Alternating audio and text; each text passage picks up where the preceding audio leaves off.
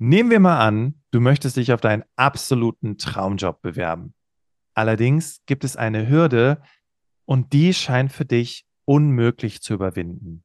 Was ist, wenn du zum Beispiel ein Handicap hast?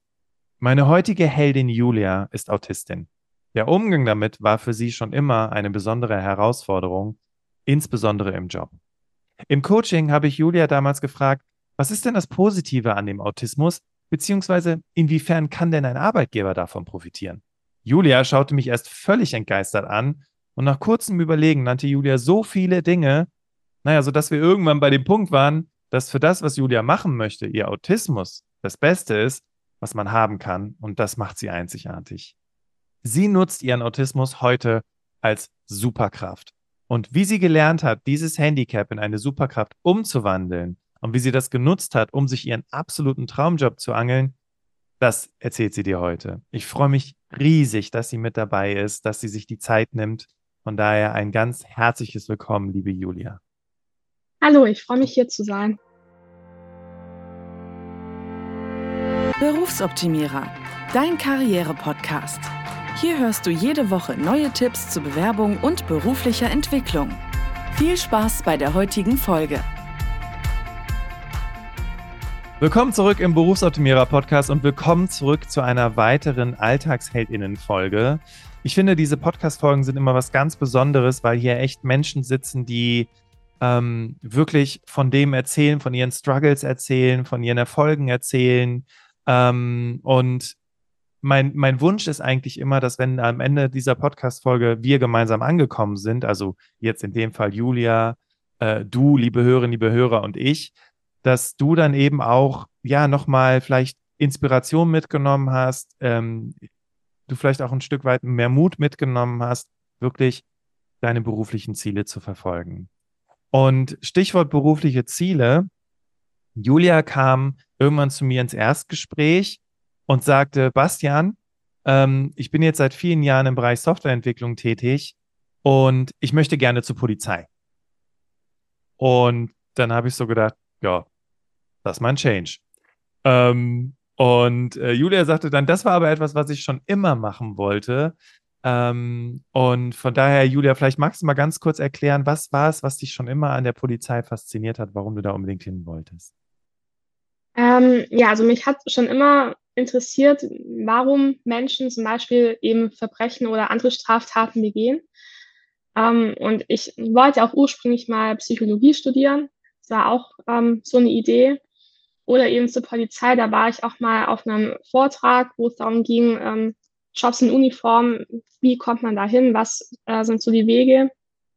Und auf der anderen Seite hatte ich aber den Eindruck, dass das was ist, was ich nicht so richtig gut kann, wofür ich nicht richtig gut geeignet bin. Meine Stärken liegen irgendwie woanders. Und deswegen ähm, kam das dann für mich auch gar nicht mehr in Frage irgendwann. Und dann war es halt auch so, dass ich in, in der zehnten Klasse gemerkt habe, okay, ähm, Schule ist schwierig mhm. für mich, also gerade als es dann in die Oberstufe ging und ich die Schule dann auch tatsächlich abgebrochen habe, ähm, weil die Rahmenbedingungen einfach nicht mehr gepasst haben mit ständig wechselnden Kursen, immer neuen Leuten, alles war ähm, viel unstrukturierter als vorher. Und ähm, dann stellte sich natürlich auch die Frage, was mache ich dann?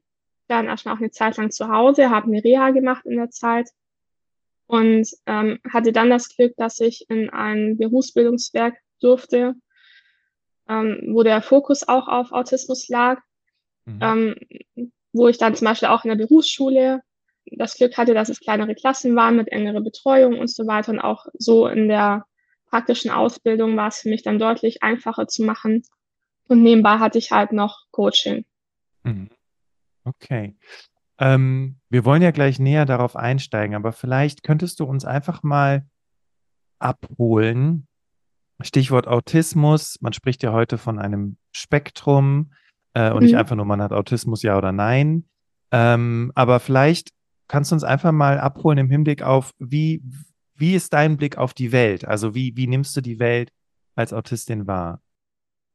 Ja, also ich sage ja immer, ähm, dass ich praktisch als Betriebssystem in meinem Gehirn Linux habe und die meisten anderen laufen auf Windows. Ähm, das, das äh, ja, das erklärt das immer ganz gut. Also manche Sachen funktionieren im Gehirn einfach anders als bei den meisten anderen Personen, die eben neurotypisch sind. Ähm, zum Beispiel ist es halt so, dass ich ähm, keinen so guten Filter für Reize habe. Ich nehme einfach immer alles wahr und alles auch gleichzeitig und sehe da halt unglaublich viele Details, wo andere das große Ganze sehen. Und ähm, das ist halt im Alltag teilweise sehr anstrengend, eben weil man nicht immer alle Reize so ausblenden kann und weil man sich nicht mehr rausnehmen kann. Und das macht es manchmal halt ein bisschen herausfordernd, ähm, so in einer Welt, die eben auf Windows angepasst ist, dann gut durch den Tag zu kommen. Mhm. Und ähm, wann, wann hast du das entdeckt oder wann wurde das bei dir entdeckt, dass du, dass du Autistin bist? Ich habe die Diagnose mit 17 bekommen. Ah, also eigentlich sehr spät dafür, dass es sich schon so ab drei Jahren zeigt. Mhm. Ähm, und ich wusste halt immer nur irgendwie, stimmt was mit mir nicht, irgendwie bin ich nicht so wie die anderen, wusste aber nicht warum. Ähm, wodurch ich mich halt dann auch so schwer getan habe, mich zum Beispiel in die Klasse zu integrieren, weil ich einfach nicht den Anschluss gefunden habe. Und äh, gerade in der Pubertät ist es dann natürlich auch sehr schwer. Ähm, hat dann halt auch dazu geführt, dass ich auch ähm, teilweise Depressionen hatte. Und dann irgendwann nach äh, viel Therapie hat ein Psychiater dann die Diagnose gestellt. Ich hatte auch andere Diagnosen, die aber nie so richtig gepasst haben, weil halt keiner genau wusste, was es ist. Da halt gerade auch die Diagnosekriterien für Autismus sehr auf Jungen angelegt sind. Ach, also okay. Mädchen fallen da auch deutlich weniger auf. Mhm. Ähm, und dann wird das viel, viel später, kann in meinem Fall halt wirklich erst mit 17, als dann auch Schule und so eigentlich schon gelaufen war. Und wo ich da halt eben nicht die Möglichkeit hatte, ähm, entsprechend gefördert zu werden, leider. Mhm. Und das kam eben, diese Förderung kam dann ja erst wirklich wesentlich später. Ähm, ja. Und ich kann mir vorstellen, so ein Schulabbruch, das ist auch erstmal eine harte Erfahrung. Auch so, ne, wenn man das so in seinem Umfeld erzählt und so. Und dann aber hast du ja gesagt, gab es dann wirklich eine spezielle Weiterbildung für Autistinnen und Autisten, hatte ich, habe ich richtig verstanden, oder? Dass du dann da spezielle Klassen hattest und so. Genau, ja. Also da waren auch Menschen mit anderen Bedürfnissen, nicht nur Autisten. Mhm. Ähm, aber ich habe ja meine Ausbildung dann im IT-Bereich gemacht und da sind natürlich sehr viele Autisten, klassischerweise. ja, okay, verstehe. Ähm, und jetzt war es dann so, du hast dann, und ich finde das total interessant, weil du hast ja gerade erzählt, ich wollte eigentlich, habe ich richtig verstanden, ich wollte immer schon zur Polizei. Das ja. hat mich immer schon interessiert, aber ich habe diesen Traum begraben quasi, weil, ja gut, ich habe da nicht die Voraussetzungen für. Und dann war es doch so, dass du gesagt hast, ich mache es jetzt doch. Also was hat dich denn dazu bewogen zu sagen, okay, äh, Autismus hin oder her äh, oder Softwareentwicklerin hin oder her, ich probiere es jetzt nochmal. Was, was war da der Impuls? Ja, es war auch ein langer Weg. Ähm, okay. Ich hatte halt während meiner Ausbildung festgestellt, mir macht das zwar Spaß aus einer IT und Programmieren, das ähm, liegt mir auch irgendwo und ich habe Freude dran, ähm, aber es erfüllt mich einfach nicht. Also es gibt mir nicht den Sinn, den ich brauche und es fehlt einfach da was, damit ich wirklich glücklich sein kann. Und äh, während der Ausbildung waren wir auch mal bei so einem Vortrag über Cybercrime mit verschiedenen Vortragenden. Und mhm. da war auch jemand vom LKA damals dabei. Ähm, und ich weiß noch, dass ich ihn in der Pause angesprochen hatte. Da habe ich wirklich meinen ganzen Mut zusammengenommen, was, was ja gar nicht so mein Ding ist. Aber ich habe ihn dann gefragt, ähm, ob es auch möglich ist, mit einer Ausbildung dann in den Bereich reinrutschen zu können. Und dann hat er gesagt, dass das sehr schwer sei und eher nicht machbar, sondern halt nur mit Studium. Mhm. So, das war der Punkt, an dem ich das wieder bekam hatte. okay. Genau. Ähm, dann hatte ich mir halt gedacht, ich gucke trotzdem nochmal nach Stellen. Vielleicht ist ja doch irgendwas dabei. Ähm, es gab auch dann tatsächlich Stellen, ähm, wofür man nur eine Ausbildung brauchte und kein Studium. Allerdings dann halt mit äh, fünf Jahren Berufserfahrung oft. Und die hatte ich noch nicht, weil ich hatte ja erst meine Ausbildung geändert. So, und dann ähm, habe ich eben einen anderen Job gefunden als Softwareentwicklerin. war auch super spannend. Ich konnte mega viel lernen und habe mich da auch grundsätzlich ganz wohl gefühlt. Ähm, und nebenbei hatte ich dann noch eine Ausbildung zur Hundetrainerin gemacht und dann auch in einer Assistenzhundeschule gearbeitet, so auf mhm. Minijob-Basis, ähm, weil ich halt dachte, ich kann dadurch so meinen Sinn und meine Selbstwirksamkeit finden. Ähm, und dann stand ich irgendwann an dem Punkt, dass ich ähm, was Neues machen wollte, mit meinem alten Job nicht mehr so glücklich war. Und dann hatte ich ja auch das Angebot, hauptberuflich in der Hundeschule arbeiten zu können. Ähm, aber ich wollte das, was ich kann, halt nicht einfach so wegwerfen, weil ich hatte mir über Jahre ja auch ein ganz gutes Wissen aufgebaut und ähm, irgendwo, ja, hat es halt auch so meinen Fähigkeiten entsprochen, was ich gemacht habe. Und äh, die Arbeit in der Hundeschule hat mir zwar auch Spaß gemacht, aber es ist halt auch ähm, eine Herausforderung gewesen, weil ich ja so viel mit Menschen zu tun hatte den ganzen Tag, mich immer wieder auf ihn einstellen musste und ich halt den Eindruck hatte, das entspricht nicht zu 100 Prozent dem, was ich gut kann und mhm. wo ich wirklich meine Stärken einbringen kann. Also habe ich wieder angefangen zu suchen. ähm, also es hat mich halt wirklich die ganzen Jahre begleitet. Ich habe immer wieder geguckt, gibt es da irgendwas, wo ich zur Polizei wechseln kann. Und dann war es tatsächlich so, dass äh, sogar zwei Stellen in meiner näheren Umgebung offen waren, ähm, wo man zwar auch Berufserfahrung brauchte, aber halt die, die ich auch hatte und ähm, wo das Profil dann auch einfach perfekt auf mich gepasst hat. Total interessant. Das heißt also, in der Zwischenzeit hat sich irgendwo auch so ein bisschen die Marktsituation gedreht, wenn man so möchte. Ähm, ja. Du hast dich natürlich auch auf einem anderen Lebensweg weiterentwickelt, sprich bis in Richtung Softwareentwicklung gegangen. Und interessant ist ja auch, ich glaube, das war auch so ein bisschen der Moment, als wir uns, und mit wir meine ich, wo du Berufsoptimierer kennengelernt hast, weil du hast ja, bevor du mit mir gesprochen hast, hast du ja mit der Maren zu tun. Und da habt ihr ja genau. auch schon an den Bewerbungen gearbeitet, genau. Und ähm, da kommen wir aber gleich drauf zu sprechen. Ähm, aber interessant war ja dann, wie schön es ist, wenn sich einfach manchmal auch von außen was verändert, sodass man einfach sagt, komm, ich probiere das jetzt nochmal, oder? Ja, also man merkt das, dass halt erst in den letzten Jahren dann auch ähm, Regierungsbeschäftigte mehr eingestellt wurden. Vorher haben die Sachen halt auch Polizisten gemacht, was eigentlich Quatsch ist, weil es ein großer Unterschied ist, habe ich da eine Ausbildung oder ein Studium in dem Bereich oder habe ich eben meine normale Polizeikarriere und bin nur ein bisschen IT-affin. Aber das in, ja, im öffentlichen Dienst dauert das ja auch lange. Und das hat auch lange gedauert, bis man an dem Punkt war, zu sagen, das probiert man. Und genau da bin ich jetzt halt glücklicherweise reingerutscht. Total interessant. Ähm, das heißt, du hast dann quasi gesagt, gut, ich, ich probiere es jetzt nochmal. Ich verfolge den Weg doch nochmal. Es hat sich ein bisschen was verändert. Ich habe den Traum irgendwie nie aufgegeben. Es gab immer wieder Jobs in der Richtung. Wie war es denn so, ich sag mal so in deinem Umfeld oder vielleicht auch es, es war ja auch nicht so einfach, dann ne, Bewerbung rausschicken und, und sich jetzt da, da darauf bewerben. Vielleicht kannst du da uns ein bisschen was zu erzählen zu diesen ersten Herausforderungen, als du dann gesagt hast, ich habe den Entschluss jetzt gefasst und ich schicke jetzt da mal eine Bewerbung raus. Also meine Eltern und auch mein Partner, die haben sofort gesagt, mach das. Das ist perfekt ja, cool. für dich. mhm. Tatsächlich. Ähm, aber ich stand mir halt selber so im Weg. So, das war dann eher das Problem, weil ich halt dachte, ähm, nehmen die überhaupt jemanden mit Handicap? Schaffe ich das dann auch? Äh, kann ich denen zeigen, dass ich eigentlich für den Job gut geeignet bin, weil der Meinung war ich dann irgendwie schon, dass das ähm, Immerhin. gut passt, ja, und dass ich die Richtige dafür bin. Mhm. Ähm, aber mir war es halt so wichtig, das auch rüberbringen zu können. Ich hatte die Sorge, dass man das nicht sieht, weil dann eben so die Schwerbehinderung, weil ich auch einen entsprechenden Ausweis habe, im Vordergrund steht und nicht das, was ich eigentlich kann. Ja, und das macht ganz schön viel mit einem, oder? Im Kopf, wenn man mal so, wenn man sagt so, ja, ich bin schwerbehindert, so Stichwort Identität, weißt du? Ja, deswegen, ich ähm, mag das auch eigentlich nicht, wenn man mich als Autistin bezeichnet, weil das ist halt nicht das, was ich bin. Ich bin in mhm. erster Linie halt Mensch mit mhm. Autismus, aber nicht Autistin.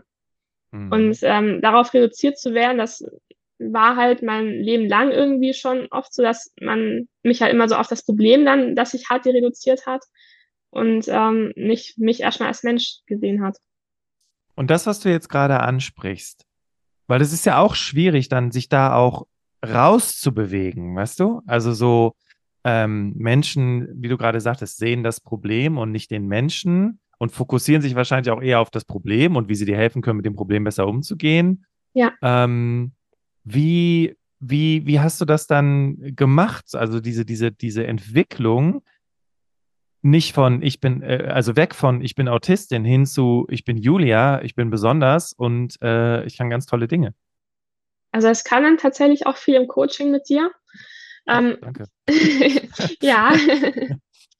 ähm, wo ich halt dann festgestellt habe, so dass eine vermeintliche Schwäche eigentlich gar keine Schwäche sein muss, wenn eben das drumherum passt und wenn der Kontext passt. Hm. Und mhm. dass ich die Sachen, die vielleicht im normalen Alltag für mich eine Herausforderung sind, im passenden Rahmen im Beruf dann auch als Stärke einsetzen kann. Und dass ich halt eigentlich dann auf das, was mich da irgendwo auch besonders macht, stolz sein kann. Und es halt nicht nur so ist, dass es mich einschränkt, sondern dass ich das für mich nutzen kann. Ich, ich habe hier gerade voll die Gänsehaut, Leute, sorry. Ähm, ich, ich unterstreiche mal kurz, was Julia meint. Also ich habe die Haltung, dass es eigentlich keine Stärken und Schwächen gibt, sondern nur den Kontext. Und die Kunst ist es, seine Eigenschaften, die man so hat und Kompetenzen und Fähigkeiten in den richtigen Kontext zu setzen. Und es ist genau das, was du gerade sagst, Julia. Wenn da jetzt so eine Situation ist, die vielleicht im ersten Moment herausfordernd ist, dann könnte die Frage ja sein, wie kann ich die Rahmenbedingungen verändern, damit es für mich passt? Ja. Hast du da mal gerade ein Beispiel für? Also ein großes Problem bei mir sind eben die vielen Reize. Wenn ich jetzt zum Beispiel einkaufen gehe, ist das unfassbar anstrengend für mich, weil ich halt vom Regal stehe und alles auf einmal sehe. Und wenn ich dann noch was suche, dann ist irgendwie ganz vorbei. Mhm. ähm, deswegen gehe ich zum Beispiel nur mit Kopfhörern einkaufen, sodass ich die akustischen Reize schon mal ausblenden kann. Und ich kann es auch nicht haben, wenn eine zweite Person dabei ist. Ich will immer alleine. Und inzwischen bestelle ich einfach meine Einkäufe. das ist dann ganz einfach. In meinem jetzigen Shop ist es aber sehr wichtig, dass man die Details sieht und halt am besten auch ähm, das im Kopf behält na, für andere Situationen, um das nochmal ja auch auf andere Situationen übertragen zu können und Verbindungen herstellen zu können. Und äh, da kann ich mir halt äh, so mein Umfeld schaffen, wo ich meine Ruhe habe. Äh, ich sitze zum Beispiel auch in einem Zweierbüro nur, nicht wie früher in einem Großraumbüro. Ähm, dann kann ich mich halt wirklich auf das fokussieren, was ich mhm. da vor mhm. mir sehe. Und dann kann ich das auch für meine Arbeit nutzen. Und es ist nicht mehr so eine Überreizung. Also im Prinzip genau das, ne? Die Rahmenbedingungen verändert, vielleicht auch vorher, äh, als du dann dort angefangen hast bei der Polizei, auch darüber gesprochen, hey, um gut arbeiten zu können, damit ich euch auch gute Ergebnisse liefere, brauche ich die und die Bedingungen. Die haben sich darauf eingelassen, weil, ja. also wir dürfen ja nicht ins Detail gehen, was du machst, aber ich sag mal so, äh, für das, was du machst, brauchst du halt eine sehr, sehr hohe, langanhaltende Konzentrationsfähigkeit, hast ja mir auch schon mal erzählt. Mhm. Ähm, und dann auch eine so krasse Neutralität, dass du dich dann wirklich darauf konzentrierst, welche Details zu sehen sind, ähm, damit diese Informationen eben weitergegeben können, äh, gegeben werden können. Und das ist schon, das ist schon echt beeindruckend auf jeden Fall. Also da kommt noch eine weitere Stärke jetzt nicht von dem Autismus ins Spiel. Ähm, ich bin halt nicht so emotional, ich bin mhm. eher rational, ähm, was in manchen Momenten halt komisch wirkt und womit auch nicht jeder so gut zurechtkommt.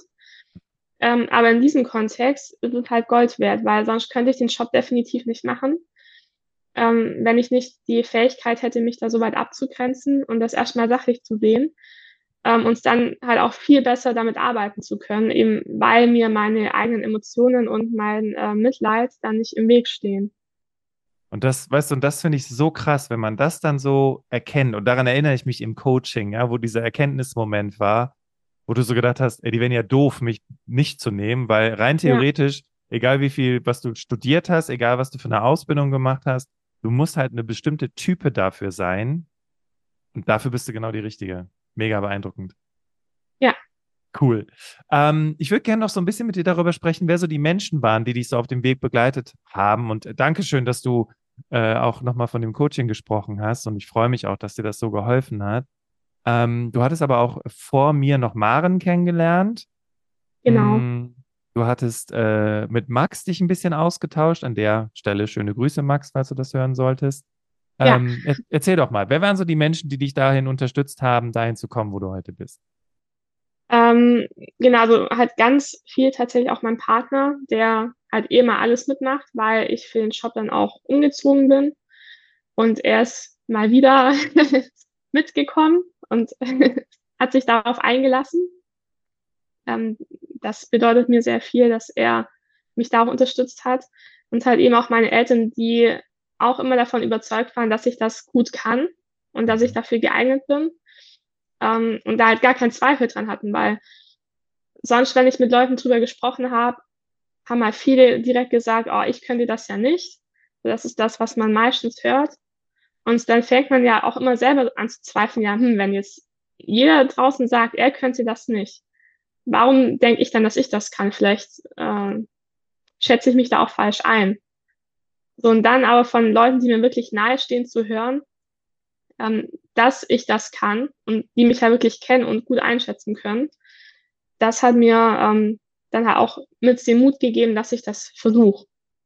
Es ist schon, ich habe mich gestern, ich war gestern in einem Podcast-Interview und es war so ein bisschen philosophisch, weil dann so die Frage kam, ja, äh, was braucht es denn, um im Job glücklich zu sein? Und wir waren dann erst so bei vielen so, ja, ein Job, der dir Spaß macht und so weiter und so weiter. Aber irgendwann habe ich dann auch so gesagt, ich finde, das Umfeld ist auch wichtig. Weil Menschen, ja. also Menschen um sich herum zu versammeln, die einen eher unterstützen, das ist nochmal wirklich einfach so viel wert, oder? Ja, also gerade wenn man viel an sich selber zweifelt, braucht man das, glaube ich, auch als Ausgleich und so ein bisschen als Schubs dann in die richtige Richtung. Und das habe ich eben bei dir auch erlebt, das habe ich bei der Maren erlebt, mit der ich ja zusammen die Bewerbungsunterlagen äh, vorbereitet habe. Und da halt auch nochmal so aus professioneller Sicht zu sehen, ähm, das sind Fähigkeiten, die ich dafür einbringen kann, ähm, hat mir auch nochmal super viel geholfen und eben auch ähm, die Gespräche mit Max, um nochmal einen Einblick zu bekommen, so wie läuft das da eigentlich ab, ähm, weil das weiß man ja von draußen in der Regel nicht. Und er konnte mir halt tatsächlich erzählen, woraus ankommt und ähm, wie die Arbeit dort aussieht. Und auch dadurch habe ich mich ja wieder sicherer gefühlt, weil ich wusste, was auf mich zukommt und dass ich das dann auch schaffen kann. Ähm, ganz kurz an der Stelle, der Max ist äh, auch ein ehemaliger Coaching-Klient von mir. An der Stelle ganz liebe Grüße. Und der Max äh, war tatsächlich in der umgekehrten Situation, äh, nämlich er war viele Jahre bei der Polizei und er wollte gerne ähm, in die Unternehmensberatung rein und ähm, war auch sehr cool, mit ihm da zusammenzuarbeiten. Vielleicht kommt er ja mal im Podcast vorbei. Ähm, auf jeden Fall war es dann halt eben so, okay, das ist der Max, der war viele Jahre bei der Polizei. Das ist die Julia, die will zu der Polizei. Dann verknüpfen wir die beiden doch mal und gucken doch mal, wie die sich da gegenseitig supporten können. Und ich freue mich, äh, Julia, dass das für dich auch so hilfreich gewesen ist. Ja, und, auf jeden Fall. Ähm, ja, und ich, ich, ich weiß noch, der Max hat mir eine Sprachnachricht geschickt, der fand das total cool, dir so viele Tipps zu geben und dir da weiterzuhelfen. Also voll schön. Wir haben noch gar nicht so über den Bewerbungsprozess gesprochen, weil ich erinnere mich noch dran, da hattest du auch so zu mir gesagt, boah, aber wenn es dann losgeht mit so Fragen, ne, weil du hattest ja schon zu Beginn gesagt, dein Lebenslauf, äh, ne, da gibt es so ein paar Dinge, den Schulabbruch, ähm, dann warst du ja auch in, in Reha. Ähm, mhm. Wie, wie bringe ich das Ganze eigentlich an? Ne, weil da ist jetzt so dieser Moment, okay, ich mache das, ich schicke meine Bewerbung raus, dann kommen die Vorstellungsgespräche. Und das ist so der Moment, wo es dann so verdammt real wird, weißt du, wo du so ja. da sitzt. Ähm, nimm uns doch mal mit in diese Vorstellungsgesprächssituation. Erstmal aus der Perspektive, äh, was waren denn so für dich die größten Sorgen und, und ja, wie hast du die gemeistert? Also es hat ja schon damit angefangen, dass ich dachte, die haben mich nur eingeladen, weil ich die Schwerbehinderung angegeben habe und die mich einladen müssen. Das weiß ich auch noch, wie wir darüber gesprochen hatten. Mhm. Ähm, ja, weil ich halt na, auch da einfach noch so ein bisschen die Zweifel hatte. Ähm, und ja, dachte, die wollen mich eigentlich gar nicht machen, das ist ja nur der Form halber. Ähm, das ist auch witzig, was man sich so einredet, ne? Ja, und das war eigentlich totaler Quatsch. Weil später habe ich dann tatsächlich äh, von meinem Kollegen, der auch in dem Vorstellungsgespräch dann dabei war, erfahren, dass ich von Anfang an die Favoritin war. Sorry, Gänsehaut-Moment, das ist so krass. genau das ist der Punkt. Weißt du, dann denkst du dir so, ja, die haben mich ja nur eingeladen, weil sie entweder niemanden gefunden haben oder weil sie in ihren Stellenausschreibungen schreiben, dass Menschen mit Schwerbehinderung bevorzugt werden. Ja. Der Mindfuck geht los und dann stellt sich was ganz anderes heraus.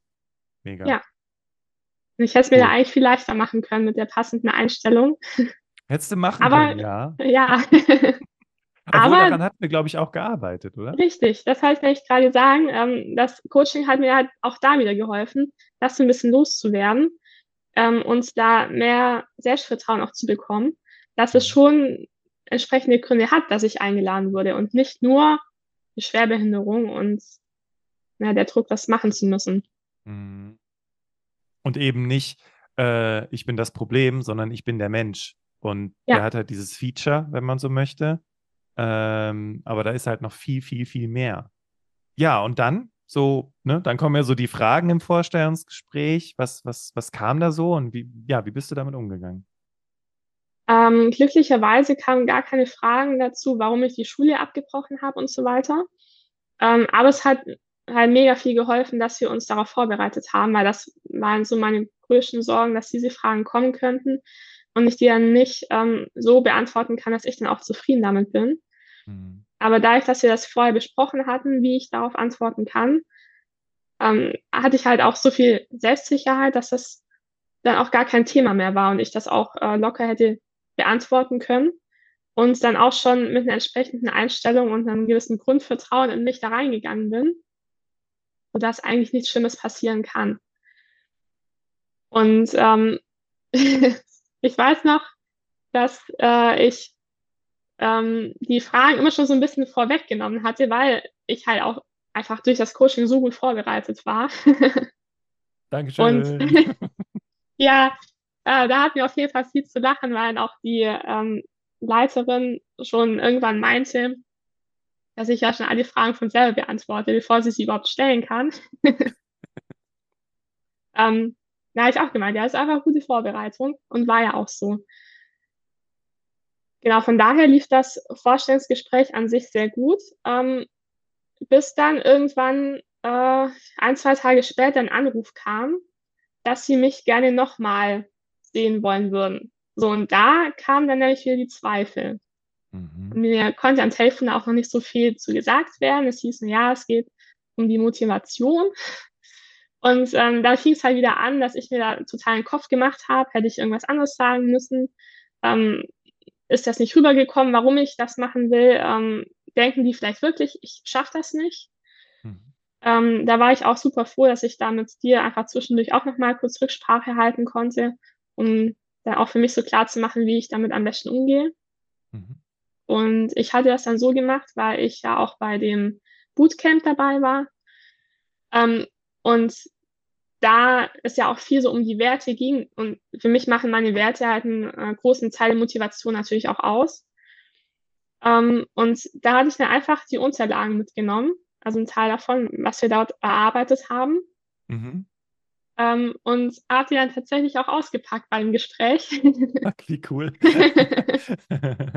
okay. Ja, äh, um halt einfach zeigen zu können, dass ich weiß, warum ich das machen will, ähm, dass es keine leichtsinnige Entscheidung ist, weil es ging halt auch viel darum, dass die die Sorge hatten, es könnte mich überfordern, weil ich in der Hundeschule halt auch ähm, schon Kontakt hatte mit ähm, Menschen, die entsprechende Erfahrungen gemacht haben mit Gewalt und so weiter und dass halt dann einfach die psychische Belastung zu groß sein könnte. Und ähm, dadurch, dass ich aber genau wusste, was meine Werte sind, was ich möchte, was für Rahmenbedingungen ich in meinem Job brauche und das halt alles auch gepasst hat, ähm, konnte ich das halt auch rüberbringen, warum ich das machen möchte und was meine Motivation ist. Und das war scheinbar auch sehr überzeugend, weil dann am Ende des Gesprächs tatsächlich die Zusage kam. Im Gespräch noch? Ja, im Gespräch noch. Wie cool ist das denn, oder? oh Mann. Ähm, und ich finde das so interessant. Also zwei Dinge gehen mir gerade durch den Kopf. Das eine, und das habe ich so oft schon erlebt, Menschen kommen ins Coaching, haben panische Angst vor diversen Fragen, Dingen, die in ihrem Lebenslauf stehen und werden auch immer darauf angesprochen und mhm. wissen dann nicht, was sie tun sollen und reimen sich da irgendwas zurecht. Und dann sitzt man da, man erarbeitet das, man findet heraus, was ist eigentlich der Beweggrund gewesen, warum das so gewesen ist dann ist es plötzlich kein Problem mehr. Und man wird auch irgendwie nicht mehr darauf angesprochen. Das ist schon irgendwie ja. super, ja. ähm, Finde ich total cool irgendwie. Und ähm, das andere ist, äh, wie haben die denn geschaut, als du da, da plötzlich so deine Unterlagen aus dem Seminar ausgepackt hast? ähm, sie waren ein bisschen überrascht. Aha. Das war zum Glück auch in einer kleineren Runde, weil sonst hat man ja so eine ganze Kommission vor sich, was ja. eh schon überfordert für mich war. Und das zweite Gespräch war dann ähm, nur mit der Leiterin und der ähm, Personalchefin. Und ähm, das Witzige war auch, ähm, wir hatten da ja auch ein Modell erarbeitet, ähm, wo es so um die Persönlichkeit ging. Und da meint sie dann auch direkt, ach, das Modell kenne ich auch. da war das Eis dann schon gebrochen. ach, wie cool ist das? das ist ja. so stark. Cool. Also ich bin, also ich, weiß ich kann, kann deine Geschichte einfach immer wieder hören, weil ich finde sie so inspirierend und so, ähm, ja, macht so viel Mut einfach, weil der Weg, den du gegangen bist, die also ne, also auch so mit diesem, ich begrabe den Wunsch jetzt erstmal wieder, jetzt hole ich ihn wieder raus, jetzt begrabe ich ihn wieder, ja, und so dieses konstante Dranbleiben und dann auch diese, diese Erkenntnis, hey, äh, ich habe extrem viel zu bieten und das ist ziemlich einzigartig, weil da gibt es nicht so viele Menschen von auf der Welt. Mhm. Ähm, äh, das finde ich, ich, weißt du, ich, ich, über, ich finde, das kann, kann jede Person, die hier gerade zuhört, auch so auf ihr Leben übertragen, weißt du? Ja.